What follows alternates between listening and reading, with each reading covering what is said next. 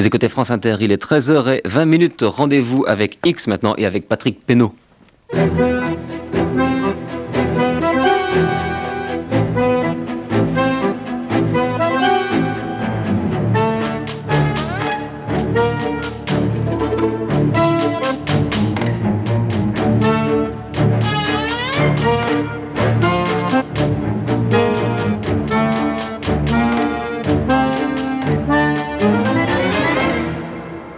Il s'agit certainement de l'un des personnages les plus secrets de l'histoire contemporaine, l'un des plus inquiétants aussi. Lavrenti Beria, celui que l'on a présenté comme étant l'âme damnée de Staline, son flic numéro un, l'homme des purges, celui qui a été le principal fournisseur du goulag où il a envoyé des détenus par millions. Le responsable aussi du massacre des officiers polonais de Katyn et le véritable commanditaire de l'assassinat de Trotsky. Cet homme, qui a terrorisé pendant des années l'URSS, était peut-être le successeur désigné par Staline. Mais il n'a survécu que quelques mois à son maître, et sa mort est au moins aussi mystérieuse que sa vie.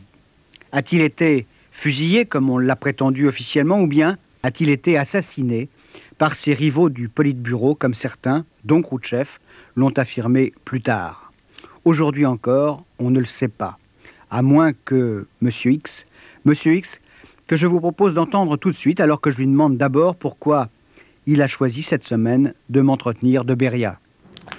Je ne vous étonnerai pas en vous disant que dans les services, euh, on s'intéressait à tout ce qui se passait à l'Est. Enfin, dans ces années d'après-guerre, il était bien difficile d'y voir clair. Mais pourquoi? Raison. Oh, bien après la fraternisation de la guerre et de l'après-guerre, c'est une véritable chape de plomb qui s'était abattue sur l'URSS. Oui, mais enfin, c'était aussi le début de la guerre froide. Hein. Oui, oui, et puis la, la, grande chasse au secret atomique. La première bombe A soviétique explose en 1949, mhm. grâce, il me semble vous l'avoir déjà dit, grâce au formidable réseau d'espionnage mis en place par Moscou aux États-Unis et en Angleterre. Et pour la première bombe H, ce sera, je crois, en 1954 ou 53. 53, c'est la mort de Staline. Hein. C'est ça. Mais ce que je voulais signaler tout de suite, c'est que le grand coordinateur du nucléaire en Union soviétique, c'est Beria. Le coordinateur, Beria, c'est-à-dire? Bah, C'est Beria qui tire les fils du renseignement en matière de nucléaire. Et c'est lui aussi, d'ailleurs, qui mhm. impulse les travaux des savants soviétiques. D'ailleurs, dès 1945, après les premières expériences américaines, il a promis la bombe atomique à Staline. Ah oui, c'est lui. Mais, donc, si, si je comprends bien votre raisonnement, vous l'avez à l'œil. Naturellement, d'autant que selon certains, il apparaissait comme le favori.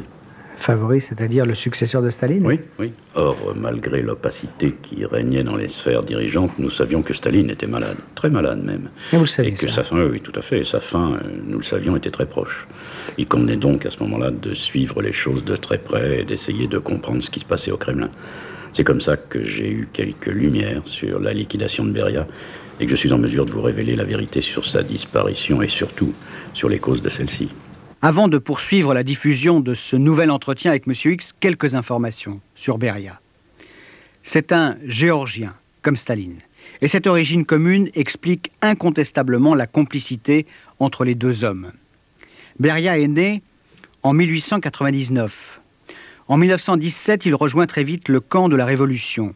Mais, dès cette époque, on murmure que le jeune Lavrenti fricote avec des services de renseignement, lesquels, mystère. Mais on en reparlera avec M. X. En tout cas, il rejoint rapidement les rangs de la Tchéka, la redoutable police politique du nouveau régime qui donnera naissance à la GPU, puis au NKVD et enfin au KGB.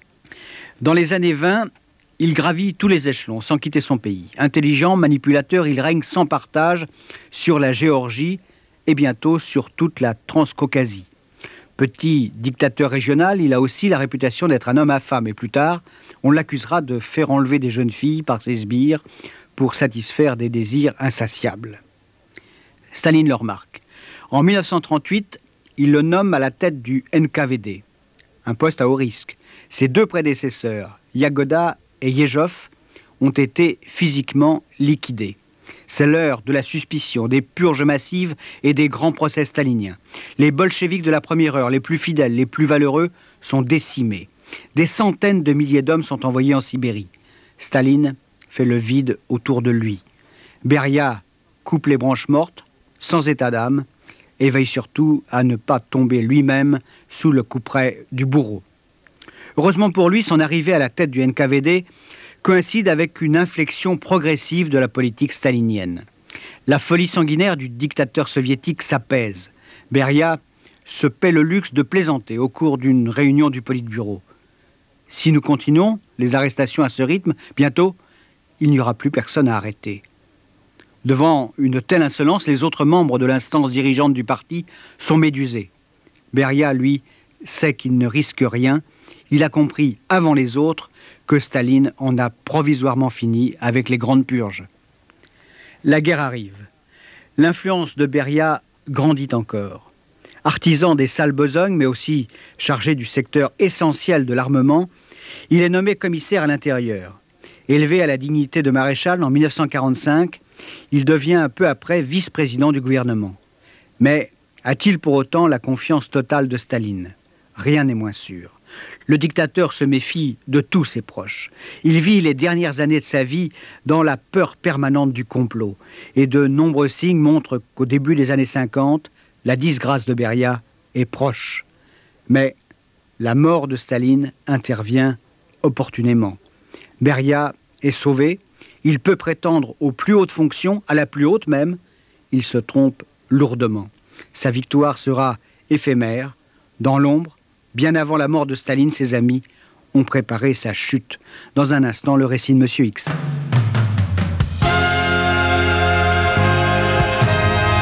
France Inter, Patrick Pénaud, rendez-vous avec X.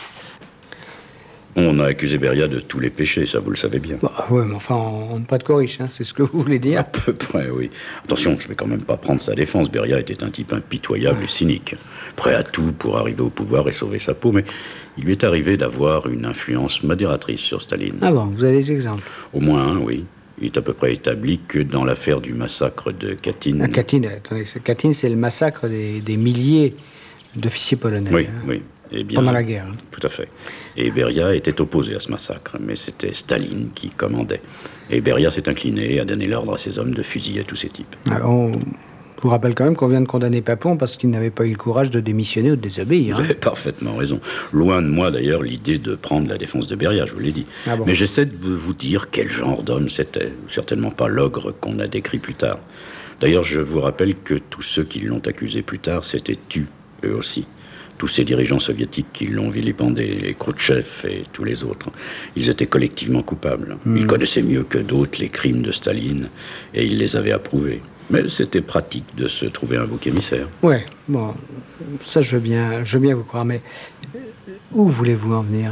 Oh, vous montrer simplement que Beria n'était peut-être pas tout à fait l'homme que l'on a dit. Ouais, ça j'ai déjà compris. alors. Alors remontons un tout petit peu dans le temps, si vous le voulez bien. Avant la disparition de Staline, ces deux-là... Ces deux-là, c'est Staline et Beria. Oui, ces deux-là donc euh, entretenaient des rapports très curieux. Oui, mais tous tous deux étaient euh, géorgiens, c'est pour Oui, ça. Ouais. oui, ça crée forcément des liens. Des liens, mais aussi des sujets de méfiance. Ah, ça, c'est plus intéressant à expliquer. Eh bien, Staline avait l'impression que Beria était un autre lui-même, aussi intelligent que lui, mais aussi Mhm. rusé, aussi calculateur, aussi dénué de tout sens moral. Un rival possible? Pourquoi pas C'était donc dangereux lui, lui confier la police, parce que c'est ce que Staline a fait quand même. hein. Oui, mais Staline le tenait. Staline avait des dossiers? Oui, bien sûr. Et puis Beria avait commis des fautes pendant sa toute jeunesse. Il avait eu des faiblesses pour les nationalistes. Et puis surtout, sa vie débridée offrait de nombreuses possibilités de chantage. Débrider euh, les femmes? Les femmes, oui.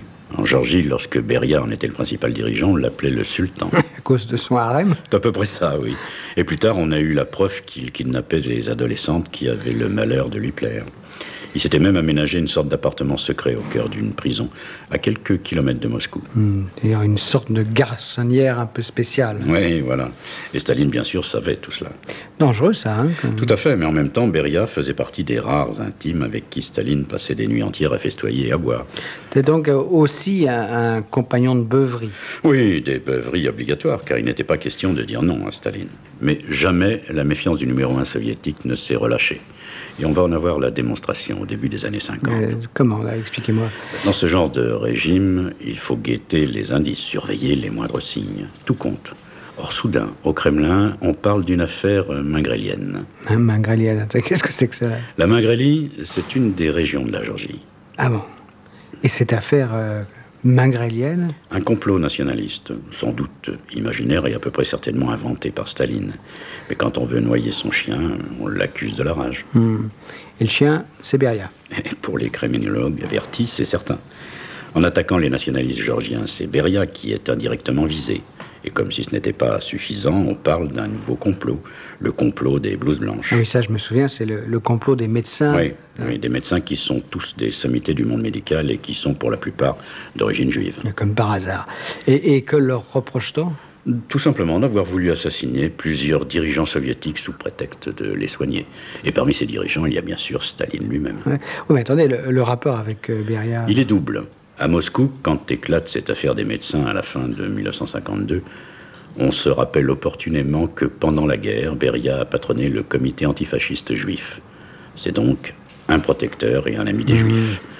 Or, un vent très fort d'antisémitisme souffle au Kremlin. Hmm. Et la deuxième raison? Eh bien, Beria est l'homme de la police. Comment n'a-t-il pas démasqué plus tôt ces médecins criminels? Donc tout ça, ça signifie que, que Beria est dans la ligne de mire. Incontestablement. Une nouvelle purge se prépare et pour tous les observateurs, il est clair que Beria va en être la première victime. Désormais, c'est une question de temps. Beria joue sa peau. C'est lui ou Staline et à cet instant, sans aucun doute, il a pensé à faire assassiner le dictateur soviétique. Nous allons bien sûr évoquer les circonstances exactes de la mort de Staline avec M. X. Dans ses souvenirs, parus en 1971 chez Robert Laffont, Nikita Khrouchtchev parle longuement de Beria. Son témoignage est forcément partial puisque les deux hommes étaient rivaux. Mais il jette quand même une lumière crue sur l'atmosphère qui régnait alors au Kremlin. Je cite celui qu'on appelait M. K. Staline, pour atteindre ses buts, disposait de moyens pratiques qui, en fait, se trouvaient tous entre les mains de Beria. Et il voyait bien que si celui-ci avait le pouvoir d'éliminer ce que lui, Staline, lui montrait du doigt, il pouvait tout aussi bien, de sa propre initiative, liquider qui bon lui semblerait pour son propre compte. Staline craignait d'être une victime de choix pour Beria. Naturellement, il n'en parla jamais à personne. Néanmoins, je le sentais bien. Je commençais à comprendre pour la première fois combien sa peur était intense quand un jour après la guerre, au cours d'un dîner chez lui, Staline promena tout d'un coup un regard sur ceux qu'il servait et furieux demanda Pourquoi suis-je entouré de Géorgiens? Beria, immédiatement sur ses gardes, lui dit Camarade de Staline, ces gens sont tes fidèles serviteurs, ils te sont tous dévoués. Staline s'indigna. Veux-tu dire que les Russes ne me sont pas fidèles? Veux-tu dire que les Russes ne me sont pas dévoués Non, je n'ai pas dit cela, répondit Beria, mais ces gens-là ont été choisis et sont tous de loyaux serviteurs. Je n'ai rien à foutre de leur loyauté, hurla Staline. Fichez-les tous dehors. On escamota immédiatement les Géorgiens, cuisiniers du chachlik et préposés au ravitaillement compris. Beria s'esquiva, traînant la semelle comme un homme que l'on vient de rosser. Mais quand vous dites que, que Beria a pensé à faire assassiner Staline, à votre avis, il est passé à l'action? Franchement, je n'en sais rien. Pourtant, on a, on a souvent laissé entendre que Staline avait été empoisonné. C'est possible, mais je crois que la vérité est plus simple. Ah bon, expliquez alors. Bah, Staline était un homme malade, très malade, je vous l'ai déjà dit. Il payait des années et des années d'intempérance. Il buvait, quoi. Oui, tout à fait. Mais c'était aussi un homme seul. Il avait tellement peur qu'on attente à sa vie que la plupart du temps, il vivait retiré dans sa datcha, à proximité de Moscou. En fait, il n'avait plus confiance en personne. Ouais, donc ça devait être euh, difficile, très difficile de l'approcher. Bien sûr. Mais ça signifiait aussi qu'il était difficile de le soigner. D'autant qu'il avait lui-même jeté en prison les plus grands médecins du pays. Hmm. Alors, euh, qu'en concluez-vous? Eh bien, je pense que ses proches, les Beria, les Khrouchtchev, les Malenkov, les Bulganin, qui seuls avaient accès à sa chambre, l'ont laissé littéralement mourir. C'est-à-dire, j'essaie de comprendre, c'est-à-dire qu'ils ont empêché qu'on le soigne? C'est à peu près ça. Quand Staline a eu sa première attaque, ils ont fait en sorte de persuader tout le monde que la fin était proche, inéluctable. Ouais, ça s'appelle euh, non-assistance à personne en danger. En ça. quelque sorte, oui. J'ajoute qu'il a été veillé jusqu'au bout par ces quatre hommes qui se relayaient à son chevet. Bon, je n'ai aucune preuve, mais rien n'empêchait l'un d'eux de hâter discrètement la fin du dictateur. Il ne faut pas oublier que seul d'entre eux, Beria, s'est vanté d'avoir assassiné Staline, mais quel crédit accorder à un tel aveu? Et vous pensez que tous les quatre avaient intérêt à le voir disparaître. Naturellement. Ils étaient bien placés pour savoir qu'une nouvelle purge se préparait et que certains d'entre eux en seraient les victimes. Forcément, Staline avait toujours agi ainsi, en liquidant d'abord ses plus proches compagnons. Mm. Il y avait donc euh, une sorte d'alliance objective entre ces hommes. En apparence, oui. Mais en fait, la bagarre avait déjà commencé bien avant la mort de Staline, et c'était une lutte pour le pouvoir suprême. C'est-à-dire la succession stalinienne. Oui. Ouais. Et qui, qui était le mieux placé? Au sein de la direction collégiale, mise en place à la mort de Staline, ils avaient tous des chances d'aboutir. Enfin, le mieux placé, parce qu'il contrôlait le ministère de l'Intérieur et donc la police, c'était Beria. Hmm. Dans un régime totalitaire, ça me paraît logique. hein. Mais Beria, dès la mort de Staline, donne le ton. Et c'est une vraie douche froide pour ses concurrents. Et pourquoi? Bah, parce qu'il prend immédiatement à contre-pied ses adversaires. Lui, le premier flic du pays, le complice des atrocités commises par Staline, se prononce pour une déstalinisation radicale. Et ça, ça- ça vous paraît crédible? Oui, parce que Beria donne aussitôt des gages de sa bonne foi. Il fait d'abord libérer les médecins du complot, le fameux complot des blouses blanches, puis il met un terme à la campagne antisémite inspirée par Staline, et il laisse même entendre que le Parti communiste ne doit pas tout diriger dans ce pays. Et enfin, il met en place une réforme du goulag qui passe sous la juridiction du ministère de la Justice. Et ça marche? Dans un premier temps, incontestablement. L'opinion soviétique, tétanisée depuis tant d'années, se remet à espérer. Ça sent le dégel. Oui, mais l'attitude des rivaux, alors. Bah, je vous l'ai dit, ils sont d'abord estomaqués, parce qu'ils n'avaient pas prévu l'offensive de Beria. C'était eux qui voulaient se draper dans le manteau de la déstalinisation. Or, Beria, le bourreau, Beria, leur vole leur rôle. Il y a quand même de quoi enrager, non? D'autant que le scénario qu'ils avaient imaginé se trouve soudain caduque. Ah, euh, scénario, quel scénario? Bah, un scénario purement stalinien. Les dossiers étaient prêts. Les accusations étaient déjà rédigées. Eh, Racontez ça. Bah, dans un régime totalitaire, plus c'est gros, plus ça passe. Ouais. Bon, les ennemis de Beria avaient donc confectionné un dossier à partir de vieilles rumeurs. On avait murmuré que dans les premiers temps de la Révolution, le jeune Lavrenti avait fricoté avec des nationalistes caucasiens. Ouais, vous me laissez entendre que, que Staline en avait la preuve. Oui, hein, oui, en détenait fait- la preuve. Oui, en fait, Beria avait agi sur ordre. Sur une mission euh, d'infiltration. Tout à fait. Mais dans ce genre d'affaires, euh, tout est possible. Les archives, si on sait bien les utiliser, peuvent dire tout et leur Mhm. contraire, vous le savez bien. Alors pourquoi donc Beria avait-il fréquenté ces nationalistes? C'est très simple. C'était parce qu'il était un espion, un agent de l'étranger. On a procédé ainsi hein, dans tous les procès de Moscou. Exactement. Et encore récemment dans l'affaire des médecins juifs. Mhm. Je vous l'ai dit, plus c'est énorme et plus ça devient crédible. Oui, mais vous m'avez dit, euh, les ennemis de Beria n'avaient pas prévu qu'il deviendrait, lui, le champion de l'antistalinisme. Eh oui, et ils ont provisoirement remisé leur dossier. Mais il leur fallait trouver autre chose très vite, avant que Beria ne devienne véritablement le numéro un du parti. Et là, j'avoue qu'ils ont été très habiles. Surtout Khrouchtchev, le plus malin d'entre eux.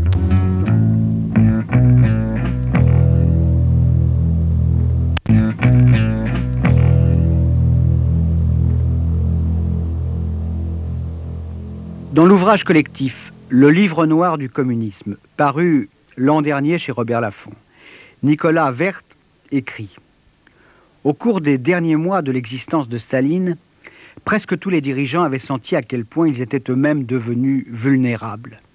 Personne n'était à l'abri, ni Voroshilov, traité d'agent de l'intelligence service, ni Molotov et Mikoyan, chassés par le dictateur de leur poste au présidium du comité central, ni Beria, menacé par de sombres intrigues au sein des services de sécurité manipulés par Staline.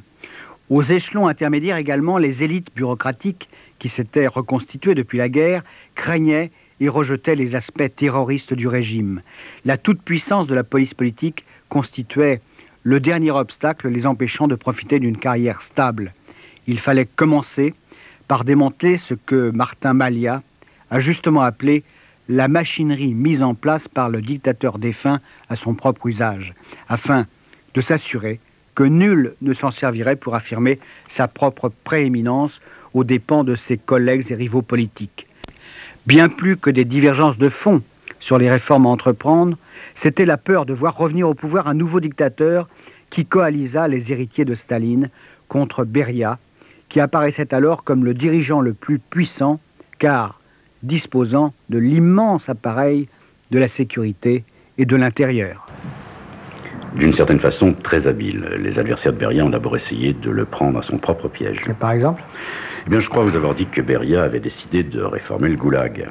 Mais il est allé encore plus loin et quelques jours seulement après la mort de Staline, en tant que ministre de l'Intérieur, il a décidé une très large amnistie. Euh, large euh, en URSS, ça, ça veut dire quoi? Bah, D'un seul coup, près de la moitié de la population pénitentiaire est sortie des camps. Ça représentait euh, environ un million de détenus libérés. Des détenus politiques? Non, non, surtout des détenus de droit commun. C'était pas innocent. Et pourquoi? Parce que Beria, lui, voulait une amnistie la plus large possible. Et il estimait que seulement 200 000 hommes devaient demeurer au goulag. Or, il en est resté six fois plus. Et ce sont, attendez, ce sont les autres membres de la direction collégiale qui se sont opposés à une libération euh, beaucoup plus massive Tout à fait. Et les conséquences ont été ce qu'elles devaient être. Les détenus qui n'ont pas été libérés se sont immédiatement révoltés lorsqu'ils ont vu les droits communs sortir. Et ça a été un feu de paille. Mmh. Ça veut, ça veut dire que les, les révoltes se sont multipliées au goulag. Exactement. Mmh. Et il a fallu mater ces insurrections dans le sang en faisant intervenir les forces spéciales et les chars. Ah, les chars, oui, peu importe. Ce qui comptait, c'était de faire porter la responsabilité de ce désordre sur Beria, qui, le premier, avait ouvert la boîte de Pandore. Bon, j'ajoute que cette affaire du Goulag a eu une autre conséquence. Ah oui, laquelle? Imaginez la libération de plus d'un million de petits voyous, de délinquants en tout genre. Ces types n'ont qu'une idée, regagner les villes et reprendre leur trafic passé. D'où une augmentation soudaine de la criminalité et le ressentiment de la population. Ouais. Ressentiment contre Beria. Contre Beria, oui. Un ministre de l'Intérieur incapable d'assurer la sécurité, pour être tout à fait franc, je suis à peu près certain que certains de ces délinquants ont dû être encouragés en sous-main. Après tout, la mafia soviétique a toujours été très proche du pouvoir et il devait être relativement facile, me semble, de manipuler ces délinquants. Mmh. Admettons. bah, Mais ces manœuvres obscures hein, suffisent-elles euh, pour mettre Beria en difficulté? Non, pas encore. Alors les chefs et les autres imaginent un autre plan. Et c'est encore Beria qui va, malgré lui, les aider. Et cette fois, il ne pourra pas s'en sortir. Ah, ça, je vous écoute alors. Beria, dans la course au pouvoir, euh, voulait aller très vite. Il l'avait déjà démontré sur le plan intérieur en devenant le premier porte-drapeau de la déstalinisation. Mais sur le plan extérieur, il devait aussi s'affirmer et prouver au monde entier qu'à l'Est, quelque chose commençait à bouger. Et euh, si je puis savoir, comment s'y est-il pris? Ben, il a travaillé dans deux directions. D'abord, il a fait un geste en direction de Tito. Ah, le traître Tito. hein, Oui, la est- bête noire de Staline. C'était très spectaculaire parce que Beria était bien placé pour le savoir. Staline, peu avant sa mort, avait donné l'ordre d'assassiner le leader yougoslave. Assassiné. Oui, C'était donc un revirement d'importance. D'autre part, de sa propre initiative, Beria a conduit une politique encore plus révolutionnaire, si je puis dire. Il a œuvré pour la réunification allemande. Alors là, là, je comprends moins bien, parce que la, la réunification, bah, ça voulait dire la disparition de l'Allemagne de l'Est et donc un, un affaibli- un affaiblissement des positions soviétiques en Europe. Eh bien non. Beria ne voyait pas les choses comme ça, mais alors pas du tout. Pour lui, au contraire, le meilleur moyen de préserver les intérêts soviétiques, c'était de créer une Allemagne réunifiée et neutre. Neutre, c'est-à-dire euh, une sorte de, comment dirais-je, de tampon entre les forces de l'OTAN et celles du bloc de l'Est Oui, et en même temps, c'était un facteur d'équilibre en Europe. Oui, mais que demandait-il en, en contrepartie de, l'abandon de l'Allemagne de l'Est? Oh, bah, je pense qu'il leur aurait demandé une importante contrepartie financière, c'est évident, comme Gorbatchev le demandera plus tard. Et comment euh, Beria a-t-il pu travailler à ce projet Il l'a fait, mais d'une façon très discrète. C'est-à-dire en cachette des autres dirigeants Évidemment, il a utilisé les gens du NKVD. Et il les a chargés de prendre des contacts très secrets en Allemagne de l'Ouest. Des contacts qui ne nous ont pas échappé. Ça, le contraire, m'eût étonné. Allons, Ah, des contacts. Enfin, euh, je plaisante sur la, sur le, sur l'efficacité de nos services de renseignement. Enfin bon, donc, oui, des, des contacts, euh, comment dirais-je, afin de, de tâter le terrain. oui, ça. mais il y avait eu des fuites. Ah oui, à, à quel niveau Oh, Je ne peux pas vous le dire précisément, mais j'ai mon idée. À mon avis, c'est d'abord en Allemagne de l'Est qu'on a eu vent des projets de Beria. Et le dirigeant de la RDA de l'époque, Walter Ulbricht, a aussitôt réagi. En avertissant euh, les adversaires, les concurrents de, de Beria Oui, et en passant à l'offensive à son tour avec un cynisme et un machiavélisme qui m'étonnent encore aujourd'hui. Ouais, Pourtant, j'ai l'impression que peu de choses peuvent encore vous étonner. C'est vrai, c'est vrai. Mais enfin, tant d'années passées à fréquenter les hommes de l'ombre, ça vous fabrique une sorte de carapace. Ouais, ouais. Bon, passons. Staline, je vous le rappelle, est mort en mars 1953. Les premières libérations des détenus du Goulag interviennent un mois plus tard. Les premières révoltes datent de mai, et c'est en mai aussi que Beria commence également à prendre des contacts ultra secrets avec les Allemands de l'Ouest. Ouais, D'accord, mais où est-ce que vous voulez en venir En juin, très soudainement et très mystérieusement, des grèves et des émeutes éclatent en Allemagne de l'Est. Et pour quelle raison? Les grévistes veulent de meilleurs salaires, de meilleures conditions de vie. Bon, Ça, il n'y a rien de mystérieux là. hein? Si, si, si, parce que ces émeutes qui vont très vite dégénérer ne sont aucunement spontanées. Ce sont les dirigeants communistes est-allemands qui les ont secrètement suscitées et encouragées. Ulbricht. Ulbricht lui-même. C'était pourtant des manifestations dirigées contre son Je suis gouvernement. D'accord, d'accord, mais il s'en fichait. Ce qu'il voulait, c'était contrecarrer le plan de réunification imaginé par Beria. Mais de quelle façon, je vois toujours pas, moi. Eh bien, Ulbricht et les communistes est-allemands, en encourageant ces mouvements populaires, désiraient obliger l'armée rouge à intervenir. Et c'est effectivement ce qui s'est passé. Beria, à contre-cœur, a dû envoyer les troupes. Et des milliers de grévistes sont morts. Des milliers. Tout ça à cause du machiavélisme d'Ulbricht. En tout cas, la manœuvre avait réussi. Après ce bain de sang, il n'était absolument plus question d'envisager avant longtemps la réunification allemande. Mhm. Et Beria, alors? Beria, il était condamné. C'était tellement facile de l'accuser d'avoir trahi les intérêts soviétiques au profit de l'Ouest, en imaginant cette réunification allemande.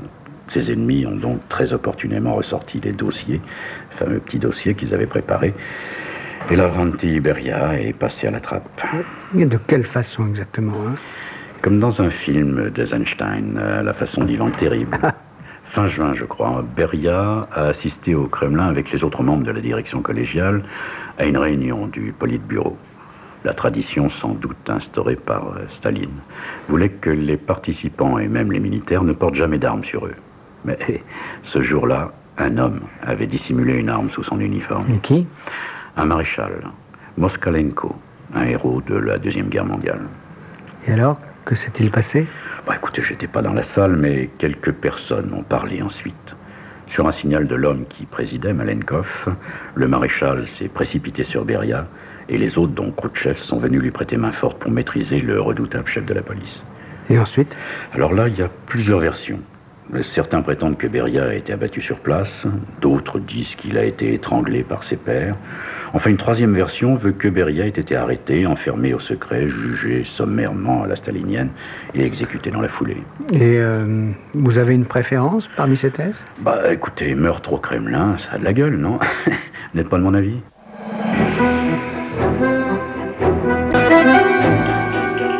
La duplicité de Walter Ulbricht dans les événements sanglants de juin 1953 est en partie confirmée par un ancien agent du NKVD et collaborateur de Beria, Pavel Soudoplatov, dans ses mémoires parus il y a quelques années aux éditions du Seuil.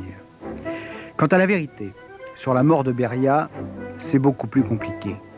La version officielle soviétique veut que Beria, arrêté par surprise au cours d'une réunion du Politburo, ait été jugé à huis clos, accusé d'intelligence avec l'ennemi, puis fusillé.